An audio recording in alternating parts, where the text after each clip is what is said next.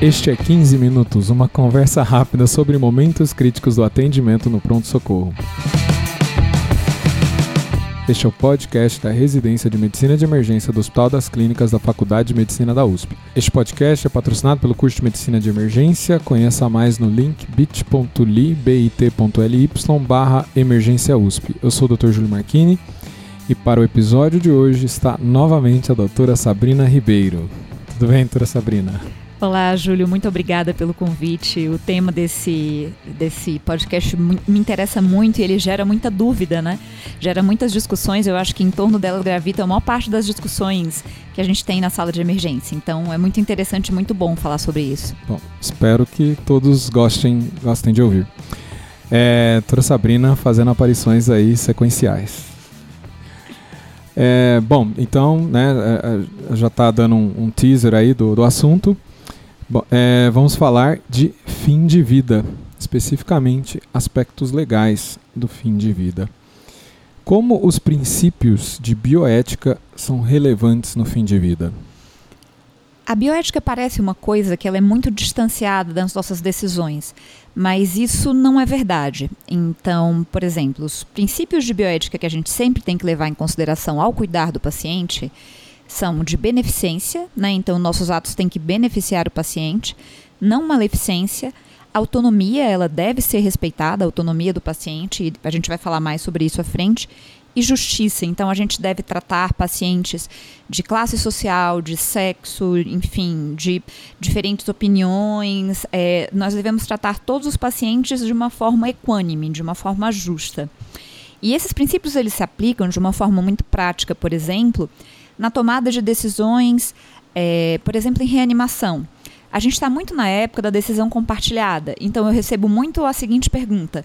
Olha, doutor, esse paciente aqui está em choque séptico, a noradrenalina está subindo, e aí eu vou discutir com a família se é para reanimar ou não. Isso não é uma decisão de compartilhar, isso é uma decisão médica, técnica, né? E a gente pode tomar essa decisão baseada exclusivamente no princípio de beneficência todo mundo que já tem mais experiência sabe que é, a parada cardiorrespiratória, na verdade, óbito nessa circunstância, num paciente que vem evoluindo com múltiplas disfunções, é um evento irreversível. A, a, reanimação não vai reverter o que levou o paciente àquele ponto do processo. Então, às vezes, as pessoas entram numa discussão que nesse momento não cabe, porque o procedimento não é beneficente, não está medicamente indicado. Entendi o seu exemplo. É, eu, eu fico imaginando que talvez para diferentes médicos, o que pode, pode não estar tão claro. Para alguns talvez esteja mais claro, mas para outras pessoas é, a pessoa pode achar que ah, o prognóstico não é tão ruim assim. É, eu dei um exemplo extremo, né, de um paciente que, na verdade, a gente nem está fazendo uma opção, ele tem uma falência de uma terapêutica instituída que é máxima. Mas essa questão da beneficência é sim muito relativa e depende muito da visão de prognóstico, da avaliação que você tem de cada situação. Mas o que eu gosto de lembrar e que a gente tem que lembrar aqui nesse podcast é que, além desses aspectos, tem que ser envolvidos também os valores do paciente e da família. Por outro lado, por mais que o valor seja prolongar a sobrevida a qualquer custo, se medicamente isso é impossível, isso já está além do nosso poder como profissionais, né? E a medicina tem suas limitações e a gente sabe disso. É, eu acho que a gente pode retomar é, esse aspecto específico no final aqui, hora que a gente vai falando das resoluções. É, que especificamente, assim, então, é, como é que a gente trata na, na hora que a gente está ali do lado do paciente. Eu vou é, retirar uma medida. Isso, como é que isso funciona? É, acho que para mim, especificamente, é, eu acho a intubação uma das medidas mais complexas de você retirar e você tem bastante experiência com isso. Com certeza. É muito importante quando a gente retira, é, fala sobre ajuste de suporte terapêutico, Primeiro, o motivo pelo qual a gente retira algum procedimento, alguma intervenção. O objetivo de retirar ou ajustar uma intervenção é a percepção de que ela já não é mais benéfica ou que ela não atende mais aos desejos e aos objetivos de cuidado do paciente. Então, eu vou dar um exemplo claro da nossa sala de emergência. Um paciente foi encontrado na rua, em parada cardiorrespiratória. Era um paciente dialítico, é, a gente viu porque obviamente ele tinha um permicate. Ele chegou, a gente massageou, deu bicarbonato, o paciente voltou. É, a gente convocou os familiares e a filha chegou. Ela falou: Ah, meu pai não gostaria de ter sido reanimado. Meu pai já tinha se manifestado a respeito disso. Só que a gente já tinha reanimado o paciente. Naquele momento, é, o paciente estava, por exemplo, com droga vasoativa. E a gente entendeu que isso não era compatível com os desejos do paciente e com um quadro que a filha estava contando para a gente de perda de funcionalidade, de internações repetidas, um quadro que o paciente já não julgava mais compatível com a qualidade de vida. Uma, então, uma enfermidade grave e incurável. Isso, não candidata a transplante. Então a gente retirou a droga vasoativa. Qual foi o objetivo da retirada da droga vasoativa? Foi para o paciente morrer? Não, foi para permitir a morte natural de um paciente cujo desejo não era compatível com medidas prolongadoras de vida. Geralmente as pessoas se sentem muito mais confortáveis em não iniciar novas medidas, né? Com certeza. Ah, se o paciente parar de novo, a gente não vai reanimar. Mas... Vamos estacionar a noradrenalina nesse nível. Exatamente. Mas a maior parte dos especialistas em bioética concorda que o princípio ético envolvido no não início de novos tratamentos é permitir é, não iniciar tratamentos inadequados e a suspensão é retirar tratamentos que são considerados inadequados para os objetivos de cuidado do paciente. E isso é diferente da eutanásia e é uma confusão que muitas pessoas fazem. É, eutanásia é você acelerar o processo de morte de um paciente com doença grave de forma piedosa. Então, é você fazer uma medicação para que o paciente morra. Isso é diferente, isso é crime, não é o que propagam os cuidados paliativos. Os cuidados paliativos não, é, não fazem eutanásia, não apoiam a eutanásia. O que os cuidados paliativos promovem é a ortotanásia, é permitir a morte no, na, no seu momento natural. Então, por exemplo, para esse paciente, qual foi a causa da morte? Foi a retirada da droga vasoativa? Não, foi a doença de base. Já se você administra alguma coisa para que o paciente morra, a causa da morte é a sua intervenção. Então, tanto quando você não inicia um tratamento, ou quando você suspende um tratamento, por exemplo, diálise, o que, o que fez o paciente morrer não é, ah, tirou a diálise. O que fez o paciente morrer é a insuficiência renal crônica de um paciente que não é candidato a transplante. Eu queria destrinchar uma coisa que você falou agora nesse é, segmento. A, a filha ela referiu o valor do paciente e não, não o valor dela. E, e, eu acho que isso é uma coisa que é importante a gente é, identificar na hora que a gente está tendo a conversa de diretiva ou nessa, nesse tipo de conversa que aconteceu. A gente não quer necessariamente saber a opinião do familiar ou do cuidador ou do, do guardião, mas a gente quer saber o que ele entende que o paciente gostaria. É, é isso. Esse é um recurso muito importante, a gente chama de julgamento substitutivo. É, quando as pessoas decidem conversar sobre terminalidade, é, é, muito fácil ter uma resposta do tipo: ah, eu quero que a minha mãe viva de qualquer forma. Mas o nosso foco dentro desse cuidado é o paciente. E na, o familiar também, mas de uma forma secundária. Então, está inclusive na resolução que a gente vai discutir mais à frente, as diretivas do paciente se sobrepõem ao direito dos familiares, se adequadamente documentadas. Nesse caso, a filha estava alinhada e foi quem expressou o desejo do paciente, que não podia se expressar. E isso também é previsto. Em inglês a gente chama de surrogate, aqui a gente chama de cuidador ou de familiar responsável que o paciente pode apontar uma pessoa que, para o caso dele não estar apto a tomar suas decisões em relação aos tratamentos que ele quer ou não quer se submeter, essa pessoa vai tomar essas decisões. Agora, sedação paliativa, isso, dependendo da dose, eu não posso até estar tá promovendo um malefício para o paciente? Eu tenho que tomar cuidado, eu tenho que saber fazer sedação paliativa. Primeiro você tem que saber a indicação da sedação paliativa, porque sedação paliativa é, processo ativo de morte, o paciente, enfim.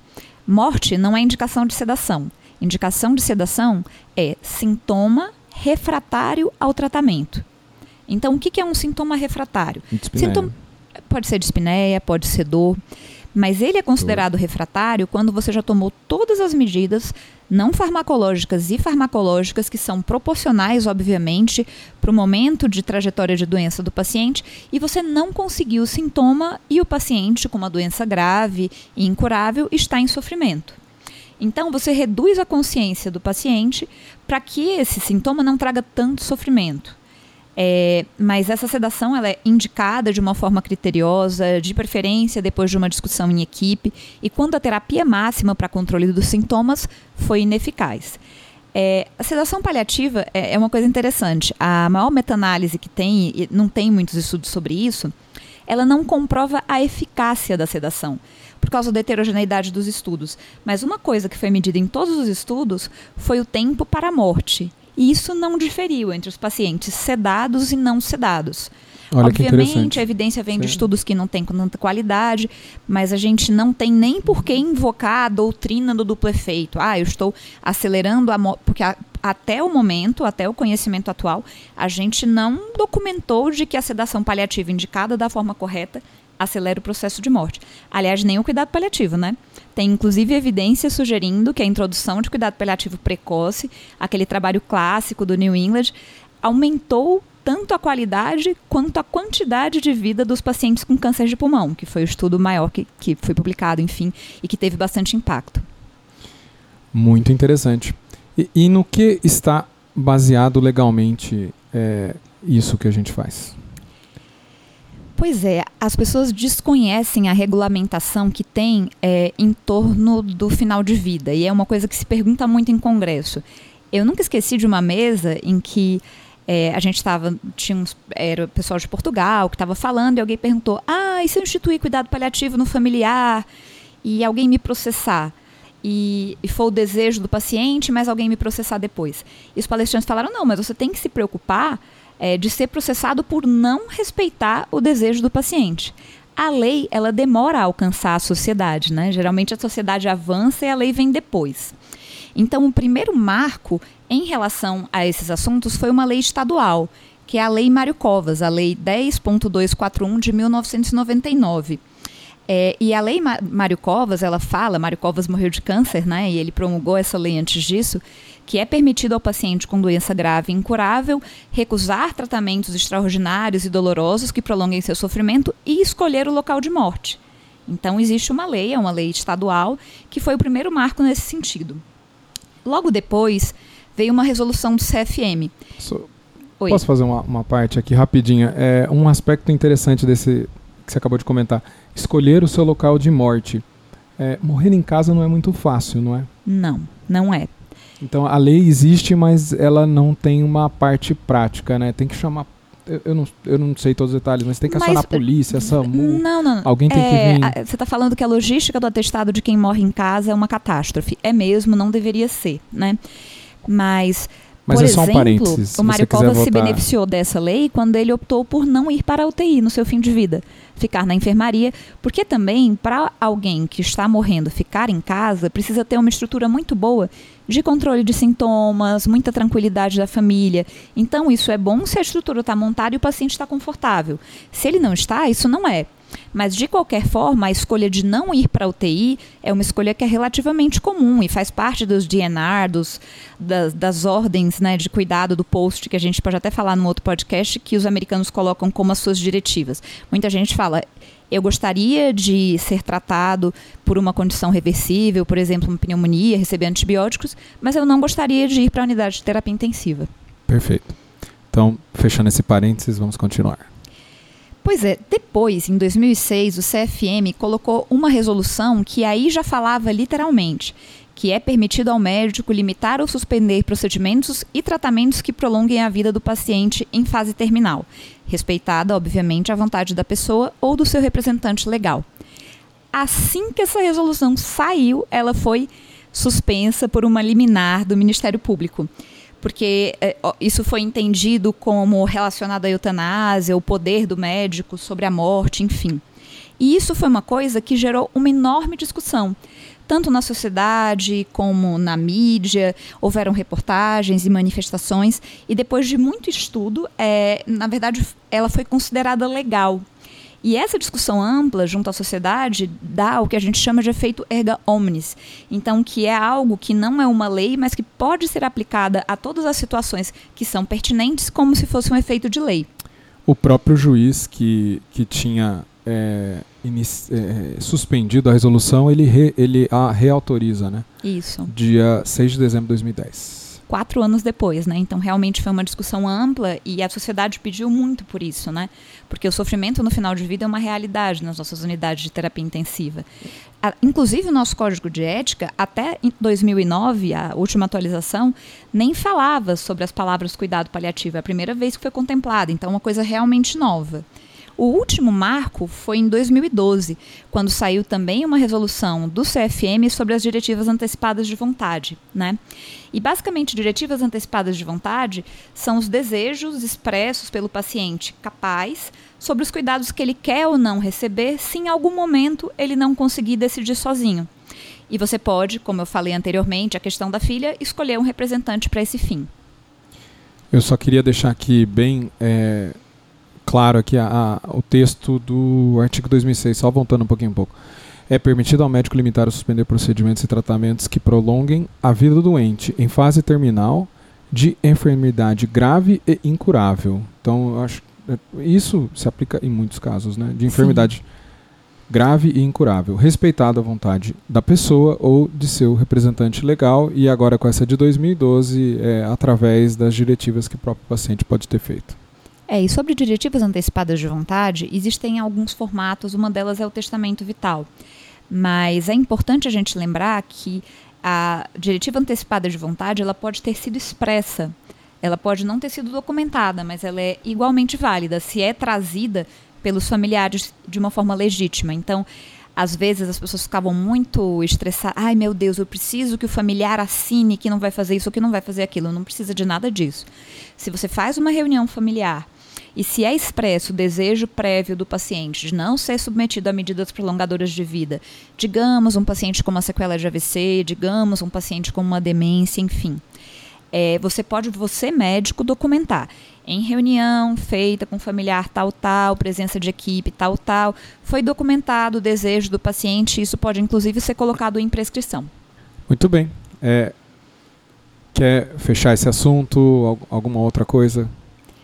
É, eu acho que a grande preocupação das pessoas com esses aspectos legais é a questão de processo. Né? A Fernanda vai falar isso num podcast que vai sair, inclusive, antes do meu. E nesse podcast ela vai falar uma coisa que é muito real. É que o que gera o processo não é o ato médico feito corretamente e às vezes mal interpretado. É a falta de comunicação e o antagonismo entre a equipe e o paciente ou o familiar. Então, uma boa relação familiar, uma discussão clara sobre os objetivos de cuidado, sobre aonde a gente quer chegar, faz com que todas essas coisas é, sejam muito mais fáceis de, de ser feitas. Recentemente, a gente teve um paciente que tinha uma distrofia muscular é, e que a mãe cuidou muito bem dele durante muitos anos, mas teve uma parada cardiorrespiratória, enfim e ela acabou é, optando pela estubação paliativa, de uma forma muito tranquila. Falei, falaram que meu filho ia viver 15 anos, ele viveu 35. Agora eu estou tranquila, eu posso descansar e ele também. É, e, e às vezes é isso realmente. Às vezes a retirada de medidas que não estão mais beneficiando o paciente, e depois da parada esse paciente ficou completamente irresponsivo, pensou-se até que ele estivesse em morte encefálica, é, é um sofrimento, né? Então, esse luto começa antes ainda da morte, morte. Então, quando a retirada ou ajuste de suporte é feito de forma adequada, é, ele é muito bem visto pela família. A gente recebe muito agradecimento, porque às vezes as pessoas não imaginam que isso seria possível. Nossa, doutor, eu estou vendo que ele está sofrendo, mas eu não sabia que era possível tirar o respirador, enfim, parar de fazer uma coisa ou outra. Então, é muito importante que a gente tenha esses conceitos, que a gente tenha esse embasamento e que a gente saiba indicar de uma forma, é, de uma forma empática mesmo. Um detalhe é importante: se existe algum familiar que é frontalmente contra e alguém é importante, e alguém é importante no cuidado, então o filho ou o marido é frontalmente contra a retirada de suporte, que é o que ainda é culturalmente mais difícil, às vezes é melhor optar por uma conduta mais conservadora. Né? É, porque é muito complicado você ter um paciente com desconforto, um familiar, ah, eu que mandei matar meu pai, entendeu? Quando a gente faz o que a gente chama de trial de UTI, por exemplo, um paciente que tem um câncer ou uma doença avançada, ele chega com uma pneumonia, que é uma coisa reversível, mas você entende um cuidado proporcional, que algumas medidas são adequadas e outras não. Você pode negociar a retirada dessas medidas, pode estar dentro do seu plano. Então você pode falar: olha, meu plano para esse paciente com câncer de pulmão metastático é tratar a pneumonia e oferecer para ele antibiótico terapia, até droga vasoativa dose baixa, mas a gente acredita que se essas medidas não funcionarem, intubação, diálise, é, não vão beneficiá-lo. E até essas outras medidas, antibiótico e droga vasoativa, elas podem ser retiradas se isso for negociado antes e se a gente tiver a impressão que elas já não estão beneficiando mais o paciente. Como esse é um assunto controverso, eu queria que você falasse onde as pessoas podem postar, enfim, dúvidas ou perguntas que queiram fazer. Acho que pode ser no meu perfil do Instagram ou no seu, porque esse é um tópico espinhoso e às vezes em 20 minutos não dá para a gente esgotar, está muito longe disso. Perfeito. É, a gente pode receber as dúvidas de vocês. É, a gente tem um e-mail, 15minutos.emergência.gmail.com. Vocês podem entrar em contato diretamente com a doutora Sabrina Ribeiro no Facebook. É só procurar o nome dela, doutora Sabrina Correia, ela está no, no Facebook. E no Instagram ela é arroba papo paliativo. Obrigada a vocês pela atenção e até o próximo. Muito obrigado, doutora Sabrina. É, semana passada a gente teve o módulo cirúrgico. Daqui 15 dias a gente vai ter mais um módulo aí do nosso curso de emergência, que é o paciente neuropsiquiátrico, tá? onde vocês vão ouvir a avaliação do paciente com rebaixamento de nível de consciência, como é que eu trato, como é que eu manejo o paciente com cefaleia, é, AVC, seja isquêmico hemorrágico, crise epilética, e a gente vai falar também no módulo principal de risco de suicídio. Acho que são todos temas muito interessantes. É, então, novamente, para vocês que se interessaram, é, o curso de Medicina de Emergência é no link bit.ly barra emergência USP, bit.ly barra emergência USP. É, eu comentei aí onde você encontra a doutora Sabrina Ribeiro. Vocês me encontram também no Facebook, no Instagram, Marquini, e no Twitter, JF Marquini. A Manoli está no Instagram em arroba oficial Manoli. Muito obrigado e até a próxima.